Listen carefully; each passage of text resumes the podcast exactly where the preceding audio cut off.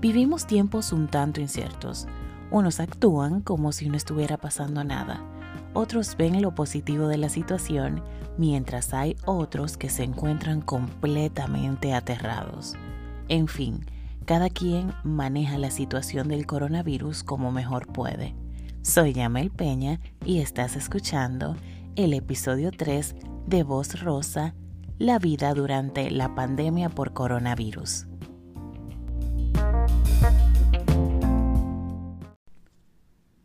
Hola chicas, bienvenidas al tercer episodio de Voz Rosa.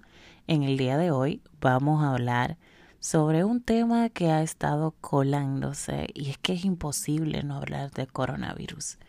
Es algo que nos tiene o que nos ha cambiado la vida durante estos meses y realmente países como China vienen enfrentando esta situación desde finales del 2019. Aquí en República Dominicana comenzó a despuntar en marzo del 2020.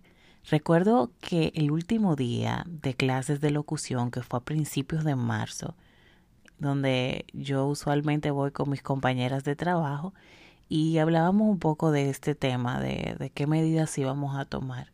En ese momento pensaba, esto no puede ser tan malo, pero luego comenzó la cuarentena, el cierre de los negocios, el toque de queda y la situación en uno u otro momento empieza a confrontarte. Un día caí en cuenta que por primera vez me encontraba en un momento histórico. Podemos decir que no solo mi país enfrentaba una situación fuera de lo normal, sino el mundo entero. Si miramos actualmente en la Universidad eh, de Johns Hopkins, ellos tienen en su website una sección que es el Coronavirus Resource Center, donde tienen un mapa interactivo que te muestra los casos a la fecha que existen a nivel mundial, tomando en cuenta 188 países. Y tengo para decirles que se han registrado un total de 22.6 millones de casos aproximadamente una cifra realmente alarmante. Si lo cuentas, parece hasta una película. De repente tenemos que andar con mascarillas todo el tiempo, respetar el distanciamiento social, no lavarnos las manos como quizás normalmente lo hacíamos rapidito, sino que tenemos que tomar en cuenta los consejos que ha dado la Organización Mundial de la Salud y durar entre 40 y 60 segundos lavándonos las manos y quizás para no aburrirnos mientras cantamos un chin y algunos hasta dan su bailadita. Que no podemos abrazar a las personas que queremos o que quizás están fuera de nuestro entorno. Usted sabe lo que significa esto para una persona que en su naturaleza es cariñosa el no poder apapachar a las personas que quieren. Yo por mi parte extraño muchísimo el sentarme en algún lugar de la Plaza España, comer, tomarme un traguito y hablar con mis amigas de la vida mientras veíamos a las personas pasar. De repente muchos de nosotros nos encontramos solos o en nuestro apartamento, yo en mi caso particular, con mi familia las 24 horas del día, todos en teletrabajo. A esto súmale que no todos quizás manejan la tecnología de la misma manera, o sea que hay que darse apoyo. También a esto tienes que sumarle las tareas del hogar que parecían haberse multiplicado. Sin ayuda extra, pues también hay que cuidar a la persona que nos asiste mediante el distanciamiento social. A todas esas personas que dicen que trabajar desde la casa es lo mejor, puede que lo sea, pero cuando tienes opciones de distracción, más allá de estar en tu habitación y estar en la sala, pero cuando tu habitación o tu casa se convierte en tu lugar de trabajo, de descanso, de entretenimiento, no es tarea sencilla. También el estar todo el tiempo con las mismas personas, además si es tu familia y las dinámicas de tu hogar son sanas, hay que dar gracias por eso, pero muchas veces también genera fricción y hay que armarse de paciencia. No nos olvidemos, tal parecido a los Hunger Games, cuando empezó a llegar el humo de Duquesa. Invadió todo lo que fue Santo Domingo y muchas personas enfrentaron situaciones respiratorias. Me recuerdo yo tapando las ventanas de modo que no penetrara ningún humo y a veces era imposible. También llegaron los polvos de Sara, que no los podemos dejar atrás y con ello oleadas de calor y también muchas personas presentaron situaciones sobre, sobre el tema respiratorio. Y todo esto también bajo la sombrilla de las campañas electorales y elecciones que se aproximaban. Por otro lado, ustedes saben que los seres humanos somos muy sociables. En estos momentos, o bueno, yendo hacia atrás desde marzo hasta la fecha, es complicado el interactuar, especialmente porque no podemos estar en lugares conglomerados. Y si nos vemos con personas, tenemos que guardar cierta distancia. Imagínense la situación de las mujeres solteras. Pues es mucho más difícil tener citas, las actividades sociales prácticamente están nulas y así es mucho más difícil conocer personas, a menos que quieras adentrarte en el mundo mágico Tinder o Bumble. Been there and done that. Aunque muchos incrédulos piensen que no hay historias de éxito en Tinder, créanme que tengo muchos conocidos que se conocieron, valga la redundancia, por estas eh, eh, redes o medios sociales. Sin embargo, todo el proceso de conocer gente por internet me recuerda a esta canción que ahora mismo no me sé el título de The Lion King, que yo sé que decía en la jungla tan imponente y no me lo tomen a mal, pero es un proceso desgastante porque hay de todo y casi siempre te encuentras lo que no andas buscando. Desde el que te pregunta cuánto la noche, el que habla en monosílabos o la famosa small talk, hasta el que quiere casarse contigo a cuatro días de haber empezado una conversación. Cerrando esto, y abriendo también porque hay cosas positivas, vamos a alegrarnos por todas esas personas que encontraron el amor, los que se comprometieron, los que se casaron y los que se convirtieron en padres. Particularmente, yo fui testigo hace dos semanas de una boda civil. Tengo para decirles que yo soy la más emotiva con las bodas. A pesar de que uno tiene estos planes de bodas ideales, como dijo la jueza en la boda que yo tuve la oportunidad de participar de personas muy queridas eh, durante el mes de julio, que cuando ella vio los novios, eh, dijo que al verlos ahí, esto le daba esperanzas. Mientras todo esto transcurría, también me puse a pensar en aquellas personas que se encuentran en una situación difícil, uno puede quejarse, pero hay personas que con el tema del cierre de actividades no podían salir a, a las calles a buscar el pan de cada día. Muchos negocios tuvieron que cerrar, otros quebraron y era una situación realmente difícil. El mundo de verdad no gira exclusivamente en torno a nosotros y yo realmente empecé a sentirme culpable por el cargo de conciencia que me generaba el siquiera pensar que yo me pudiera estar quejando por estar encerrada, aunque ahí hay un factor psicológico. Pero había personas en situación peor, habían personas incluso que tienen temas de salud distintos al coronavirus que se les hacía difícil visitar un médico. Fueron personas que perdieron seres queridos. Entonces, cuando ves esos cuadros y ves quizás la realidad tuya, tú de repente no estás tan mal.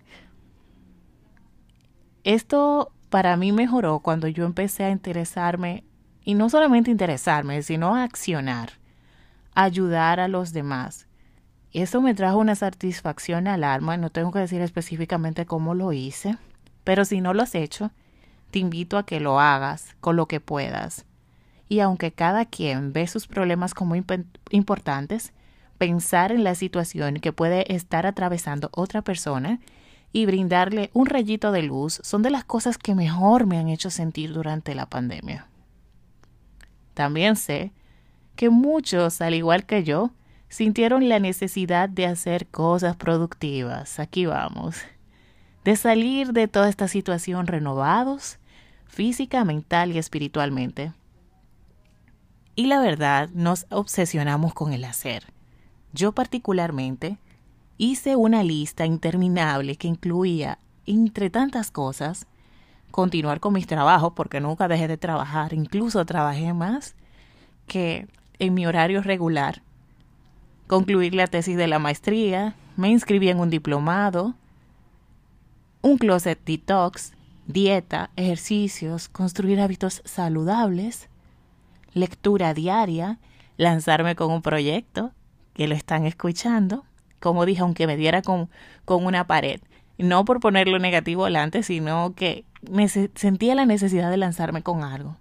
Quise ver la cuarentena, en pocas palabras, como una oportunidad de renovarme a la mala. Y les digo algo, terminé sintiéndome exhausta. Tenía días donde mi felicidad estaba en pasar todo el día en pijamas, comer y ver Netflix. Y saben, eso tampoco está mal. No somos máquinas. El problema no es que hagamos esas cosas. El problema radica en qué tanto tiempo le dedicamos a esas cosas. Así fue como me puse bien vaga y aumenté unas cuantas libras. Y hello, un día llegó mi despertar. Decidí abordar las cosas que tenía en mi lista, pero no todas al mismo tiempo. Ir en orden de prioridades y quizás hacer una combinación entre una y otra dependiendo de su grado de dificultad. He decidido hacerle caso a mi cuerpo y a mi mente. ¿Qué para el futuro? No lo sé pero mejor vivir el momento presente y es lo que nos ha demostrado esta situación, que a veces hacer demasiados planes no sirve de nada. Y sobre todo, más que vivir en el momento presente, estar presente. No hacer las cosas meramente por llenar un espacio, aprender a disfrutarlas y sentirlas. Cada etapa tiene su momento de disfrute y aprendizaje. Desde hace un tiempo, escojo ver los momentos difíciles como oportunidades de aprendizaje y me quito el peso que representa un fallo como tal. En resumen, entre las lecciones aprendidas encontré el agradecer más, hacer lo mejor de nuestro momento presente, alegrarnos por la felicidad de los demás, valorar a la familia, que te importe menos lo que piense la gente. Vi muchísima gente sin filtro, sin maquillaje, al natural, Bendito Dios, qué bueno. Apreciar cosas que quizás tomamos o damos por sentado, como el aire, eso lo vivimos con el vertedero Duquesa, nuestros árboles que purifican nuestro entorno, el agua, esto me parece sumamente gracioso porque vino a raíz de que durante el mes de julio, mi mejor, una de mis mejores amigas, para que la otra no se ponga guapa, como digo, cumplía años cumplió años más bien, y ella me decía, por mi sector, hay un tema con el agua en estas últimas semanas y el agua no está llegando. Y déjenme decirle, es muy duro bañarse con agua de botellón, especialmente porque el jabón uno siente como que no, no se le quita. Y ella me decía, yo solo deseo que llegue el agua. Ese es mi deseo de cumpleaños. Miren a lo, a lo simple que puede ser complicado que hemos llegado. La limpieza, yo que tuve que luchar mucho con eh, para que removieran unos escombros, que gracias a Dios lo logré, y el espacio de trabajo, que a veces uno dice, ay, yo estoy harta de estar en el trabajo, pero ahora mismo uno está muy harto de estar en la casa también. Otra cosa muy importante es estar pendiente de las personas.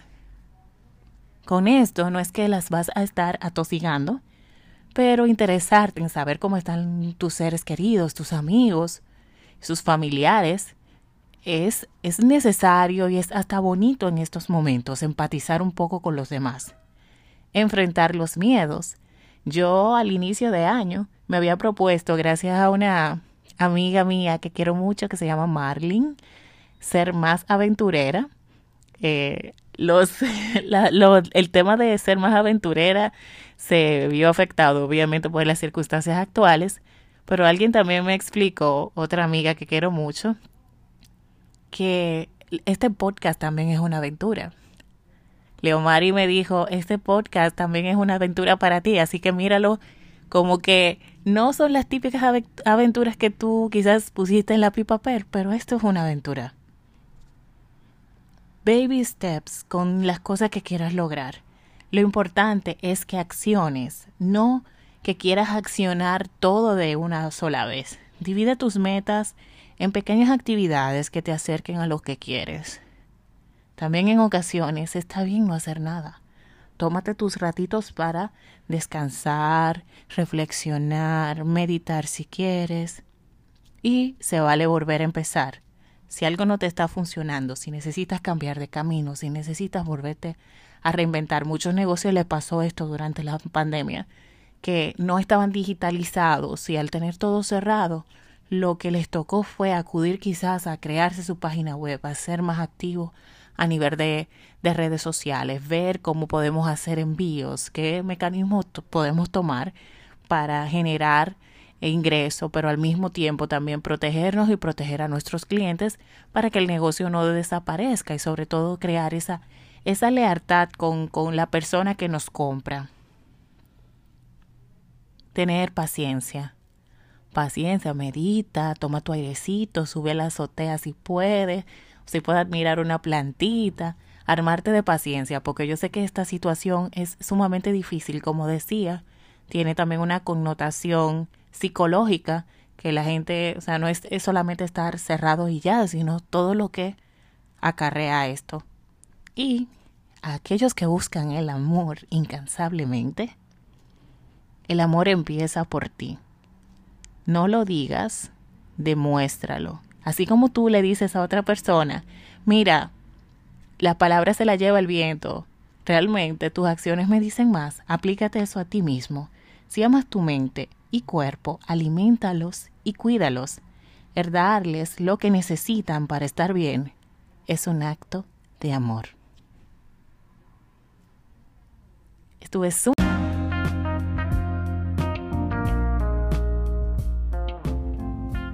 Escuchaste el episodio 3 de Voz Rosa, la vida durante la pandemia por el coronavirus. Espero verte en un próximo episodio. Hasta la próxima.